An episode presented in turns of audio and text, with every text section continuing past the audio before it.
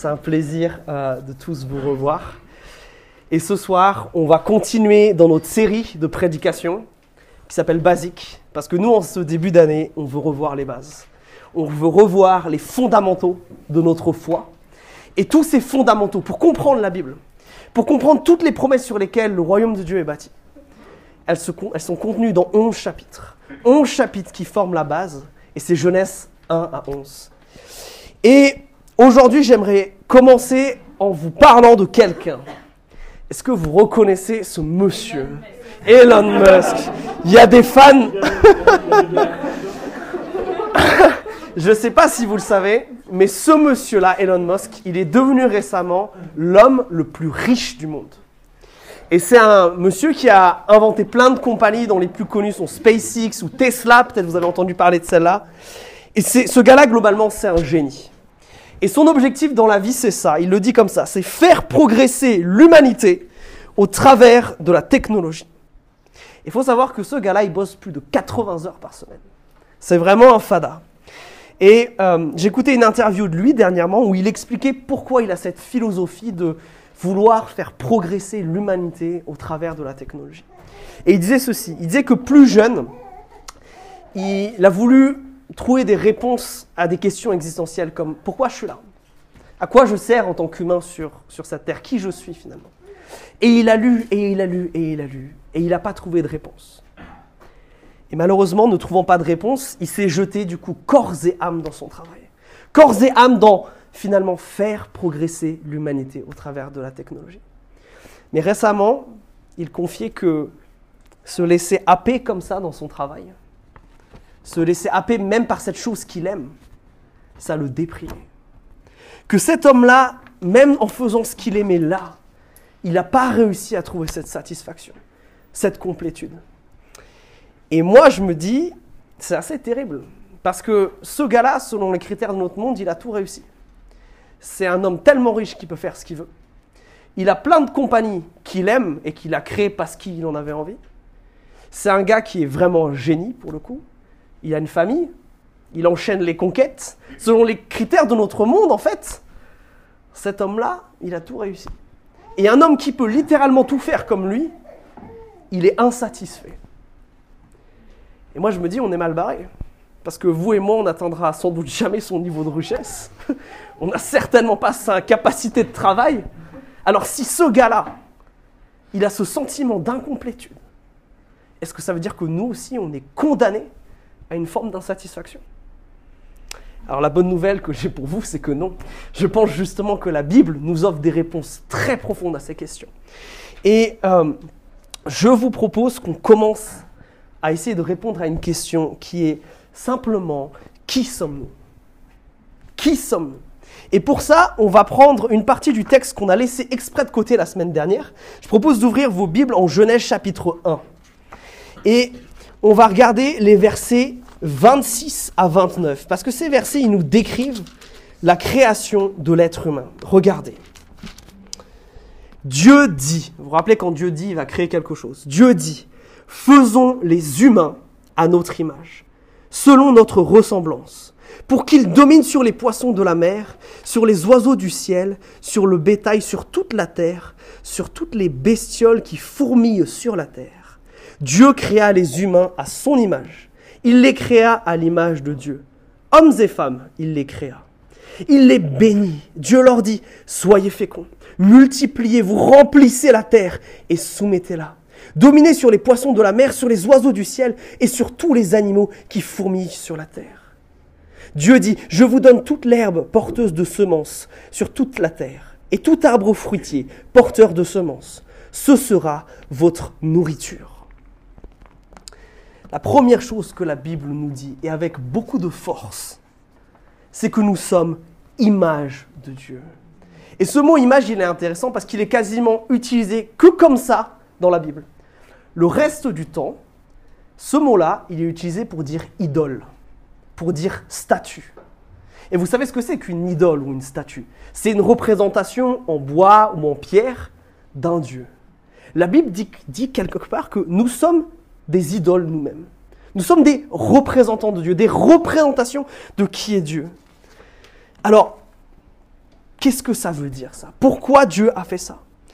Eh bien, je vous l'ai dit la, semaine dernière, on a vu que le but de Genèse, c'était entre autres de changer la compréhension du monde qu'avaient les Hébreux quand ils sortent d'Égypte et qui vont, vont euh, s'implanter dans le pays de Canaan. Il y a toutes ces mythologies autour qui racontent plein de trucs et Dieu veut être sûr qu'il n'y a pas de fake news. Et en disant ça, il dit quelque chose de très fort. Parce qu'il dit que toute l'humanité, vous avez remarqué qu'il insiste sur le fait que hommes et femmes, toute l'humanité est créée à l'image de Dieu. Sans distinction de genre, homme comme femme, sans distinction de classe sociale, roi comme paysan, tous sont appelés image de Dieu. Et ça, c'est révolutionnaire pour l'époque. Parce que personne dit ça. Personne dit que les hommes et les femmes sont au même niveau. Personne dit, surtout en Égypte, que le roi et le paysan sont tous les deux des représentants de Dieu. En Égypte, on croit par exemple que le pharaon, c'est l'incarnation du Dieu Amon-Ré. Il est lui-même divin. Mais qu'est-ce que nous dit la Bible ici? Non, non. Il y a une profonde égalité dans l'humanité. Tous ont été créés à l'image de Dieu. Et ça, mes amis, ça nous confère une valeur qui est, on ne peut pas mettre de prix dessus. Nous sommes les seuls êtres dans la création qui sont appelés représentants de Dieu. Et cette idée chez les chrétiens, elle est tellement importante. Parce que c'est celle qui, c'est elle finalement qui fonde le fait que nous avons horreur de choses comme le racisme ou comme l'avortement. Pourquoi je prends ces deux exemples? Parce que l'un comme l'autre prive des personnes de leur statut d'image de Dieu. Font une séparation. L'une en disant tu n'as pas la même couleur que moi, tu es mon inférieur. Et l'autre disant non, tu n'es pas une image et je peux donc te tuer sans aucun problème. Nous croyons que Dieu nous a créés avec une profonde égalité, tous images de Dieu. Et ça, ça a des implications qui sont extrêmement fortes. Ça veut dire que je n'ai pas le droit de considérer un autre être humain comme inférieur à, euh, à moi. Aux yeux de Dieu, nous avons tous la même valeur. Qu'importe notre âge, qu'importe notre maturité spirituelle, qu'importe la couleur de notre peau, qu'importe si nous trouvons au-dedans ou au dehors du ventre de notre mère. Et ça, pratiquement, ça nous invite maintenant à nous remettre en question. Est-ce qu'il y a des personnes à qui on doit demander pardon parce que nous les avons considérées avec mépris et condescendance et par conséquent n'étant pas image de Dieu comme nous? Est-ce qu'il y a des gens à qui on doit demander pardon? Parce que de par notre comportement, nos actes ou nos paroles, nous avons négligé ce que Dieu a créé. Et être créé à l'image de Dieu, ça a des implications importantes pour nous tous. Et non, pas seulement pour nos relations les uns avec les autres, mais pour notre relation avec Dieu. Et pour ça, il faut qu'on lise un petit peu Genèse 2 pour le découvrir. Je vous propose de rouvrir vos Bibles, Genèse chapitre 2, et on va lire à partir du verset 4. Parce que ce deuxième récit de la création, il va se centrer sur les humains. Regardez, je commence à lire à partir du verset 4. Voici la généalogie du ciel et de la terre quand ils furent créés. Entre parenthèses, à chaque fois que vous voyez le mot là chez moi qui est traduit par généalogie dans Genèse, c'est une grande distinction, ça marque les parties, donc je vous conseille dans votre Bible de les souligner. Au jour où le Seigneur Dieu fit le ciel et la terre il n'y avait encore aucun arbuste de la campagne sur la terre, et aucune herbe de la campagne ne poussait encore, car le Seigneur Dieu n'avait pas fait pleuvoir sur la terre, et il n'y avait pas d'homme pour la cultiver. Mais un flot montait de la terre et en arrosait toute la surface. Le Seigneur Dieu façonna l'homme de la poussière de la terre. Il insuffla dans ses narines un souffle de vie, et l'homme devient un être vivant le Seigneur Dieu planta un jardin en Éden, du côté de l'Est, et il y mit l'homme qu'il avait façonné. Le Seigneur Dieu fit pousser de la terre, de la terre pardon, toutes sortes d'arbres agréables à voir et bons pour la nourriture, ainsi que l'arbre de la vie au milieu du jardin, et l'arbre de la connaissance de ce qui est bon ou mauvais. Un fleuve sortait d'Éden pour arroser le jardin, et de là il se divisait en quatre bras. Le nom du premier est Pichon, et celui, c'est celui qui contourne tout le pays de Avila, où l'on trouve l'or. Et l'or de ce pays est bon. Là se trouve aussi du bédélium et de la pierre d'onyx. Le nom du deuxième fleuve est Guillon. est celui qui contourne tout le pays de Couche. Le nom du troisième fleuve est le Tigre. C'est celui qui coule à l'est de la Syrie. Le quatrième fleuve, c'est l'Euphrate. Le Seigneur Dieu prit l'homme et le plaça dans le jardin d'Éden pour le cultiver et pour le garder. Le Seigneur Dieu donna cet ordre à l'homme. Tu pourras manger de tous les arbres du jardin, mais tu ne mangeras pas de l'arbre de la connaissance de ce qui est bon ou mauvais, car le jour où tu en mangeras, tu mourras. Alors, si vous vous rappelez un petit peu de ce qu'on a vu la semaine dernière, ce récit de la création, on voit déjà des différences importantes avec le premier, n'est-ce pas? Mais ce, Et ce texte, il est centré autour de deux éléments. On nous parle de la création de l'homme, on nous raconte cette histoire de la terre, du souffle, etc. Et puis la création d'un jardin dans un endroit qui s'appelle Éden. Et ce jardin, euh, il ressemble un peu à ça. Alors j'ai essayé de vous le schématiser. euh, vous connaissez tous mes grands talents artistiques. Euh, mais globalement, cette description, elle nous donne à peu près cette image. Il est quelque part à l'est de la terre. Il nous est décrit avec plein d'arbres fruitiers pour servir de nourriture. Puis il y a deux types d'arbres particuliers, l'arbre de la vie et l'arbre de la connaissance du bien et du mal. On va revenir sur leur signification un peu plus tard. Et puis de ce jardin s'écoule une rivière qui se sépare en quatre parties quand elle en sort. Et alors les traductions, vous avez peut-être vu, il y a peut-être des petites différences sur le mouvement exact de ces rivières, parce que euh, je vous assure que l'hébreu là, c'est compliqué. Mais au final, l'image, c'est la même. De une rivière, on passe à quatre. Il y a une forme de multiplication quand on sort d'Éden. De quatre fleuves qui se répandent depuis le jardin et qui vont toucher le monde. Et pour quelqu'un qui vit au Moyen-Orient à cette époque, cette image de jardin, elle veut dire quelque chose. Cette image de jardin, elle est extrêmement forte. Parce que l'image du jardin, c'est l'image par excellence de l'endroit où les dieux habitent. Dans les mythologies anciennes, les dieux, ils habitent soit au sommet d'une montagne, soit dans un jardin. Pourquoi? Parce que les jardins, c'est pas comme aujourd'hui, on peut avoir son petit lopin de terre derrière ou devant sa maison et avoir son petit jardin, mettre ses petites fleurs, ses petits arbres. À l'époque, et surtout au Moyen-Orient, avec euh, les conditions climatiques de là-bas, il n'y a pas grand monde qui a un jardin. Il n'y a que vraiment les rois qui en ont. Et encore, pas tous. C'est vraiment quelque chose de très rare. Et le jardin, c'est un endroit particulier. Parce que c'est un endroit où j'ai pas besoin de travailler pour avoir de la nourriture. C'est un endroit où il y a des arbres qui poussent et il y a de l'eau qui coule. Et naturellement, ça produit de la nourriture. Et pourquoi on dit que ça, c'est le domaine des dieux? Parce que vous imaginez qu'à cette époque, tu te lèves le matin, ta préoccupation, c'est qu'est-ce que tu vas manger aujourd'hui? Ton obsession principale, c'est il faut que je me nourrisse, il faut que je nourrisse ma famille, il faut que je puisse survivre. Et donc un jardin, c'est ce symbole où j'ai pas besoin de travailler pour avoir de la nourriture. Et donc, c'est souvent dans ces mythologies-là, les dieux sont représentés comme vivant dans un jardin. Et en plus, ça s'est renforcé par l'idée que le mot Éden, ça veut dire cette idée de, de plaisir, de délice. Alors, pourquoi je vous dis tout ça? Parce que la manière dont on conçoit Éden, du coup, c'est la manière dont on conçoit un temple à cette époque, un endroit où Dieu vit. Et alors maintenant qu'on sait ça, regardons ce que Dieu fait. Il crée ce jardin sur terre, et ça, ça témoigne de quelque chose de vachement important ça témoigne du fait que Dieu veut être en relation avec sa création. Tous les dieux ne font pas ça. Ce Dieu-là, il décide de bâtir lui-même son temple, son jardin sur terre. Et qu'est-ce qu'il y fait au verset 15 Re-regardez dans vos Bibles. Qu'est-ce qui se passe au verset 15 Il prend l'homme qu'il a créé au verset 7 à 9 et il le place dans le jardin d'Éden. Et ça, mes amis, c'est la deuxième partie de la réponse de qui nous sommes. Non seulement nous sommes tous images de Dieu, mais nous sommes des êtres qui ont été créés spécifiquement pour être en relation avec lui. Nous sommes sur terre pour non seulement être image de Dieu, mais pour cohabiter avec lui. Est-ce que vous avez déjà réalisé que ça, c'est comme ça que Dieu nous a créés? Nous a créés pour vivre ça. Le désir de Dieu, c'est d'habiter avec sa création, et particulièrement avec l'humanité, d'être en relation avec nous. Et ça, c'est une, une, chose qui différencie le Dieu de la Bible de tous les autres. Pensez à toutes les religions que vous connaissez. Comment on atteint le temple? Comment on atteint cet endroit où est Dieu? On travaille toute notre vie, on essaye d'obéir ou de renoncer, et à la fin, peut-être, peut-être qu'on aura accès à Dieu.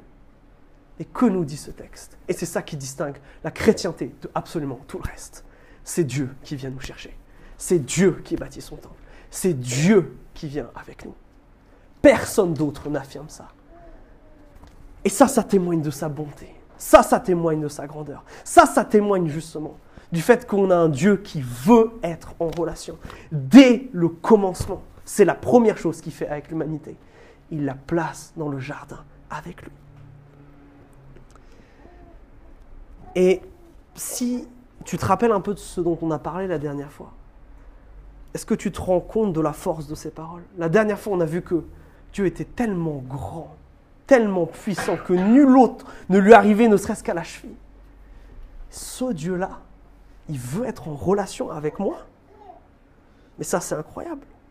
Ce Dieu qui a créé l'univers juste en parlant, à qui rien ne résiste.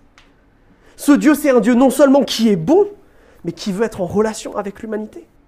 Comment quelqu'un d'aussi grand, d'aussi créatif, d'aussi merveilleux, d'aussi incroyable, d'aussi magnifique que Dieu peut avoir envie d'une relation avec moi Ce texte est révolutionnaire. Il nous dit que c'est Dieu qui veut nous rencontrer. C'est Dieu qui, le premier, désire une relation avec nous. Et ça, c'est incroyable.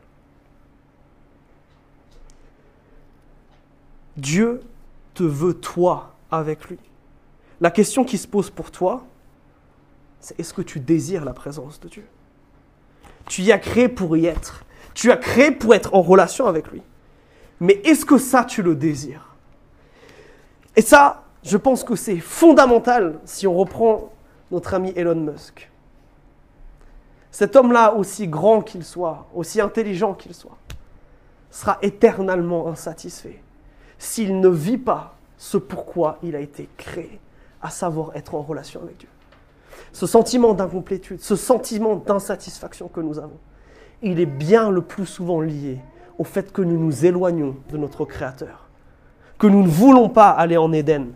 Et nous verrons oh, la semaine prochaine justement les conséquences de cela.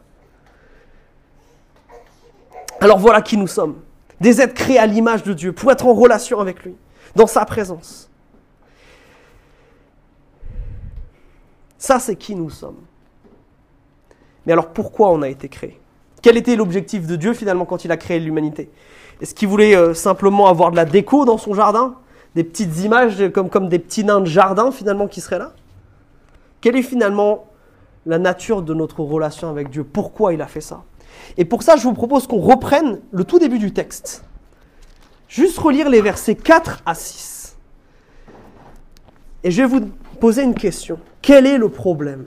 Regardez. Voilà la généalogie du ciel et de la terre quand ils furent créés. Au jour où le Seigneur fit le ciel et la terre, il n'y avait encore aucun arbuste. Et la campagne euh, de la campagne pardon sur la terre. Et aucune herbe de la campagne ne poussait encore. Car le Seigneur n'avait pas fait pleuvoir sur la terre. Et il n'y avait pas d'homme pour la cultiver. Ah premier chapitre, le problème c'était que la terre, elle était sans forme elle était vide. Au deuxième chapitre, on nous parle du fait qu'il n'y a pas de vie sur toute la terre. C'est pour ça qu'elle est en marron là sur mon dessin. Il n'y a pas de vie, il n'y a pas de plantes. Pourquoi il n'y a pas ça? Parce que, un, Dieu n'a pas fait sa part, il n'a pas fait tomber la pluie, il n'a pas envoyé d'eau. Deuxième problème, il n'y a pas d'homme pour la cultiver. Et je vais juste faire une petite parenthèse euh, pour nos amis ici qui sont intéressés par le sujet de l'écologie. Notre relation à la création, elle est là. Dieu a créé tout ce monde pour qu'il nous apporte finalement euh, du fruit, pour que nous puissions vivre. Mais à notre tour, notre relation avec la création, c'est de la cultiver, de lui permettre de grandir et de s'épanouir, et pas finalement de la surexploiter. Cela étant dit, comment Dieu résout ce problème? Ben, Le texte, il nous décrit ensuite que Dieu crée l'homme, et puis après, on a cette énorme description du jardin, avec les rivières, avec tout ce qui s'y passe. Eh bien, le jardin, ce jardin, en fait, c'est un modèle. Ça représente ce à quoi Dieu veut que la terre entière ressemble. En fait, un temple géant. Un jardin plus grand que celui de Versailles, si vous l'avez déjà vu. Où les hommes et toute la création vivent en harmonie avec lui. Et alors, pour que ça, ça se passe, Dieu prépare tout. Il crée de l'eau et il en crée en abondance. Cette eau, elle reste pas que dans le jardin. Non, elle en sort. Et en sortant, elle, se divise pour arroser plein d'endroits. Là, il y a des noms marrants, Avila, Couche, etc. Elle part sur toute la terre. Dieu prépare cela. Et moi, ce que je trouve incroyable par rapport à ce que ce texte nous apprend de la nature de Dieu, c'est que Dieu aurait pu choisir de tout régler tout seul. Il aurait pu choisir finalement que le jardin d'Éden, ça soit pas qu'en Éden, ça soit sur toute la terre. Que toute la terre ressemble déjà directement à un temple. Mais est-ce que c'est ce qu'il fait Non. Pourquoi? Parce qu'il veut nous faire participer à cela. Participer à transformer la terre en Éden. Le plan de Dieu, qui est que toute la terre le glorifie, que toute la terre soit ce temple géant à sa gloire. Il ne veut pas le faire tout seul. Il veut nous impliquer dedans. Et ça, encore une fois, c'est fou. Dans les mythologies anciennes, on vous enseigne qu'un Dieu vous a créé soit par hasard, comme les Égyptiens, il y a des larmes qui tombent par terre et pouf, il y a des hommes qui sortent. Ou alors chez les Babyloniens, on vous enseigne que les dieux avaient besoin d'esclaves, parce qu'ils étaient fainéants. Notre Dieu ici, il veut construire quelque chose d'incroyablement beau, d'incroyablement bon, et il veut nous associer à ça. Voilà pourquoi nous avons été créés. Transformer la terre en Éden. Le but de Dieu, c'est que la terre soit cet Éden géant. Une planète où en tout lieu des hommes, des femmes et des enfants et toute la création soient en relation avec lui et lui rendent gloire. Et vous savez quoi? Il veut vous faire participer à cette œuvre. Il aurait pu le faire tout seul, encore une fois, on l'a déjà dit. Mais il veut et il a ce plan pour chaque humain que tous participent à ce que la gloire de Dieu rayonne sur toute la terre. Et Dieu prépare tout ça. Il crée le jardin, il le centralise autour de cet arbre de vie qui symbolise finalement ce pouvoir de vie qu'a la terre, de faire pousser des choses. Euh, c'est un, thème commun dans, euh, dans le Moyen-Orient. On parlera de l'autre arbre la semaine prochaine, parce qu'il est aussi important. Vous voyez que d'ailleurs celui-là, il ne faut pas en manger et il n'est pas au centre du jardin. Et donc Dieu, on a dit, il prépare tout. Et alors comment ça, ça se connecte avec ce qu'on a lu au tout début? Vous vous rappelez le commandement que Dieu donne au chapitre 1 à l'humanité? Maintenant, on comprend ce qu'il veut dire quand il dit Soyez féconds, multipliez-vous, remplissez la terre et dominez-la. Et derrière cette idée de domination, il n'y a pas l'idée de mettre des coups de poing euh, à, des, cerfs et à des poissons. Il y a l'idée que toute cette terre, justement, qui est informe et vide, deviennent ce temple incroyable. C'est l'idée de domination, c'est ça là dans ce texte. Que toute la terre, qui n'est pas encore comme Éden, le devienne. Voilà ce que découloir Dieu. Et cette idée d'extension d'Éden, c'est finalement la vraie définition de ce que ça veut dire être image de Dieu. C'est l'implication pratique de ce qu'on a vu jusqu'avant. Quelle est la fonction? On a dit une image, c'est une idole, c'est une représentation. C'est quoi le but d'un représentant? C'est de représenter, d'accord? Aujourd'hui, on utiliserait le mot d'ambassadeur. Qu'est-ce qu'un ambassadeur? C'est quelqu'un qui est dans un territoire qui n'est pas celui de sa nation et qui représente sa nation. L'homme est appelé à être un ambassadeur d'Éden partout où il va, pour que la terre soit transformée en Éden. Et en fait, tout ça, ça participe à une image qui est incroyable, qui est celle de la bonté de Dieu. Non, Dieu n'a pas créé des esclaves. Non, Dieu a créé des gens qui sont bons à la base pour qu'ils vivent et pour que la terre entière soit un hymne à la bonté de Dieu. C'est l'objectif de ces deux chapitres. Et ça, ça change radicalement de ce qu'on voit dans notre monde.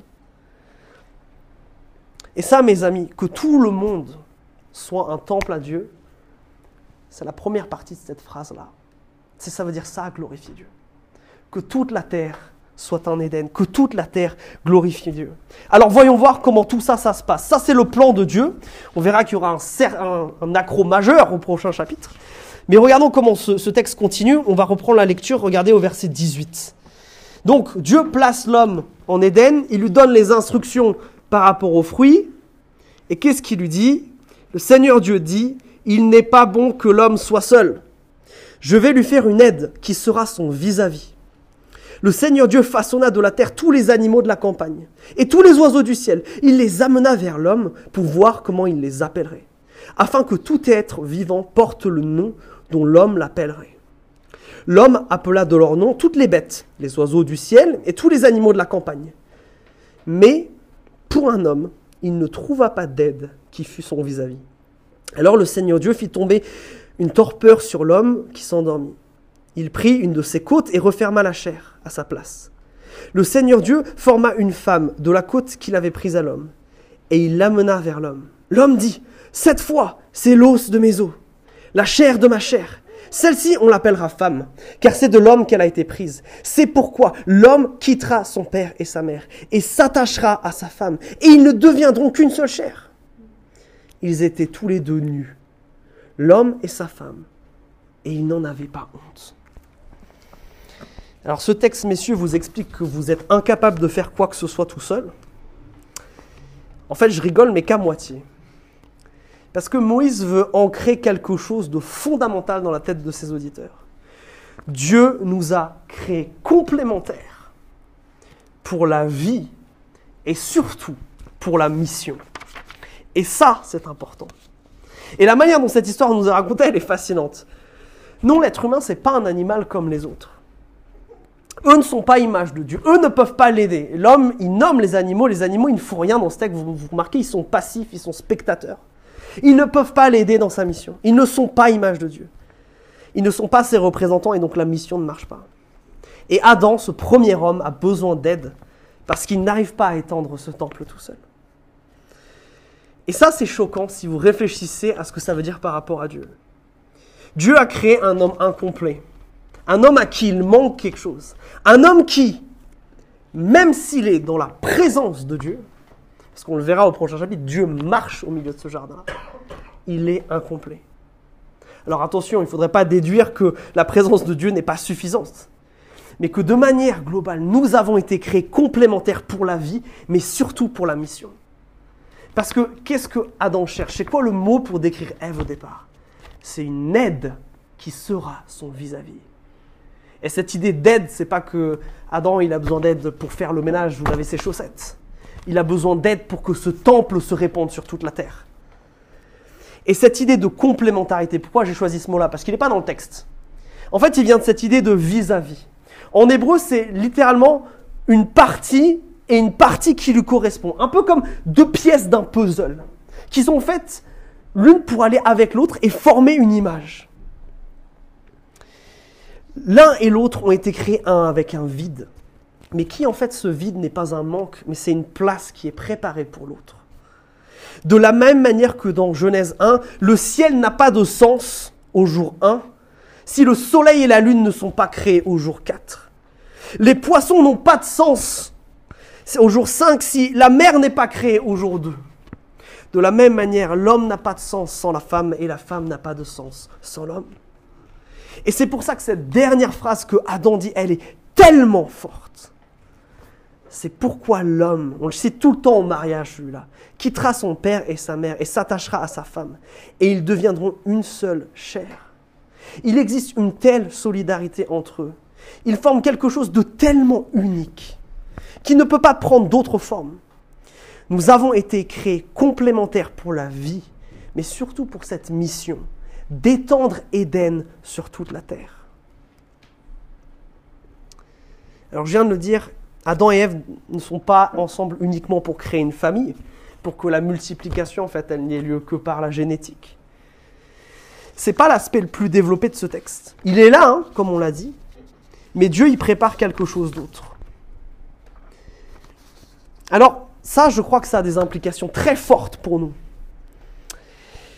Toi qui es célibataire, qui construit une relation en ce moment, ça, ça doit t'interroger. Quand tu pries pour ton ou ta future épouse, ou dans la relation que tu bâtis, est-ce que tu cherches une personne avec qui tu vas pouvoir participer à la mission de Dieu? Avec qui tu vas pouvoir étendre ce temple sur toute la terre? Quelqu'un qui va être ton partenaire dans la mission que Dieu nous a confiée. Et ce mot partenaire, il est important, il me permet de me tourner maintenant vers vous qui êtes mariés. Est-ce que ton mariage, c'est ton outil de mission? Est-ce que ton mariage a renforcé ton investissement? Votre investissement, même à tous les deux dans cette mission de faire des disciples. Si ton mariage et ta famille deviennent des excuses pour ne pas participer à la maison de Dieu, alors tu loues purement et simplement la raison pour laquelle vous êtes ensemble. Et cette complémentarité, elle implique que les deux soient impliqués dans la mission. Et peut-être que ça, ça doit vous amener à rééquilibrer votre vie familiale. Est-ce que tous les deux, vous prenez part à cette mission? Est-ce qu'il y a des ajustements à faire pour que tous les dieux vous participiez à cette mission? Si on n'a qu'un des deux qui participe, on l'a vu, ça ne marche pas. Les deux sont faits pour participer ensemble à cette mission divine. Alors, tout ça, qu'est-ce que ça veut dire pour nos vies? Parce que nous vivons dans un monde qui a radicalement changé par rapport à celui qu'on vient de parler. Notamment à cause du chapitre 3 et de ce qui s'y passe. Depuis ce moment, depuis le chapitre 3 et l'événement qui s'appelle la chute, nous ne sommes plus en Éden. Nous n'avons plus accès à la présence de Dieu simplement parce que nous sommes humains. Et ça, c'est dramatique, mes amis. La porte d'Éden, elle nous est fermée. Pourquoi On le verra la semaine prochaine, mais c'est parce que nous choisissons de faire le mal. Faire le mal, c'est comme si ça nous sortait du jardin. Ça nous sort de la présence de Dieu. Et on a donc besoin de quelqu'un qui nous y ramène dans ce jardin. Et qui nous transforme au passage pour que nous puissions accomplir cette mission Éden sur terre. Et cette personne, vous en doutez, c'est Jésus-Christ. C'est celui que nous n'avons pas arrêté de chanter depuis tout à l'heure. Parce que c'est le seul qui peut faire ça. Sans lui, pas d'accès à la présence de Dieu. Et pas de possibilité de transformer la terre en Éden. Notez que notre contexte a peut-être bien changé, mais cette mission reste la même. Notre contexte n'est pas le même que celui d'Adam et Ève, mais la mission, c'est toujours la même. Sur terre, comme en Éden? Transformer cette terre en Éden, amener le jardin, la présence de Dieu partout sur terre. Qu'est-ce que ça veut dire pour vous et moi aujourd'hui? En fait, c'est la deuxième partie de cette phrase-là. Glorifier Dieu, certes, mais comment? En faisant des disciples de Christ qui portent du fruit. Amener des gens à venir à devenir des disciples de Jésus qui portent du fruit. Que des hommes et des femmes qui proclament que le plan originel de Dieu va s'accomplir et que Dieu veut que tous les hommes et toutes les femmes le rejoignent. Que tous aient accès à Éden pour que tous répondent Éden sur toute la terre. Et mes amis, il est temps pour nous de répondre à ce que le Saint-Esprit veut faire en nous. Nous sommes tous images de Dieu, créés pour être des représentants de Dieu sur terre. Alors moi, ma question, c'est quel type d'ambassadeur es-tu en ce moment? Tu as été créé pour l'être. Et tant que tu ne remplis pas cette mission, et ça j'aimerais le dire à Elon Musk, tu ne vis pas comme Dieu veut que tu vives. Tu seras insatisfait. Parce que tu n'as pas été créé pour vivre ça. Ces guirlandes ont été créées pour faire de la lumière. Les chaises sur lesquelles vous êtes assis ont été créées pour vous soutenir. Vous avez été créé pour étendre Éden. Et tant que nous ne faisons pas ça, nous allons vivre avec cette forme d'incomplétude, cette forme d'insatisfaction. Le Saint-Esprit t'appelle à prendre part à ce qu'il veut faire sur terre comme en Éden. Et moi, ce qui m'émerveille, c'est que Dieu va transformer le monde en Éden. On sait que ça arrivera un jour. Et pour ça, il veut utiliser toi. Toi et moi aussi, avec toutes nos faiblesses, toutes nos insuffisances, nos péchés, avec tout ce que tu es, tout ce que je suis. Et moi, je me demande si ce soir, c'est pas le moment de dédier ton année à Dieu. Que ça soit l'année où tu te dis sur Nantes comme en Éden, sur Saint-Herblain comme en Éden, sur Saint-Sébastien comme en Éden, sur Pornic comme en Éden, dans ma maison, dans mon appart comme en Éden, sur toute la terre comme en Éden. Ça veut dire pour nous, des disciples de Jésus-Christ partout qui lui rende gloire en faisant d'autres disciples de Jésus-Christ. Pour que la terre entière soit remplie de la gloire de Dieu. Qu'aujourd'hui tu reprennes ton rôle d'ambassadeur. Voilà l'appel que je veux te lancer. Que ce soir tu reprennes le flambeau et que tu repartes en mission. Cette terre se meurt. Des gens dépriment. Des fois ça les amène au suicide parce qu'ils ne connaissent pas Christ parce qu'ils n'ont plus accès à la présence de Dieu. Et notre monde, sa souffrance la plus terrible, c'est pas le Covid. Elle est au-delà de ça. Mais tout ça, ça commence quand Dieu nous place dans le jardin, nous place en sa présence, pour qu'elle nous remplisse, pour qu'elle nous transforme, pour qu'elle nous équipe. Et mes amis, ça, je pense que c'est la chose la plus merveilleuse de ce texte. On a un Dieu qui nous aime tellement, qui veut être en relation avec nous. Dieu t'a voulu toi. Dieu t'aime toi. Dieu veut t'envoyer toi.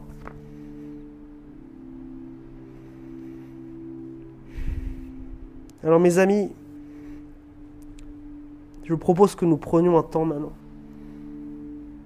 pour rentrer dans cette présence, pour être prêt à repartir de l'avant, pour redire à notre Dieu que nul n'est grand comme lui, nul n'est bon comme toi, nul n'est Dieu comme toi. Toi seul me connais.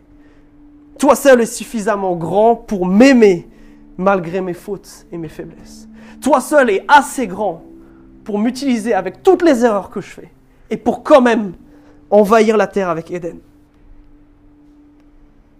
Lui dire que sans lui, finalement, tu te perds et peut-être que ça a été ça cette année 2021 pour toi. Mes amis, revenez dans la présence de Dieu.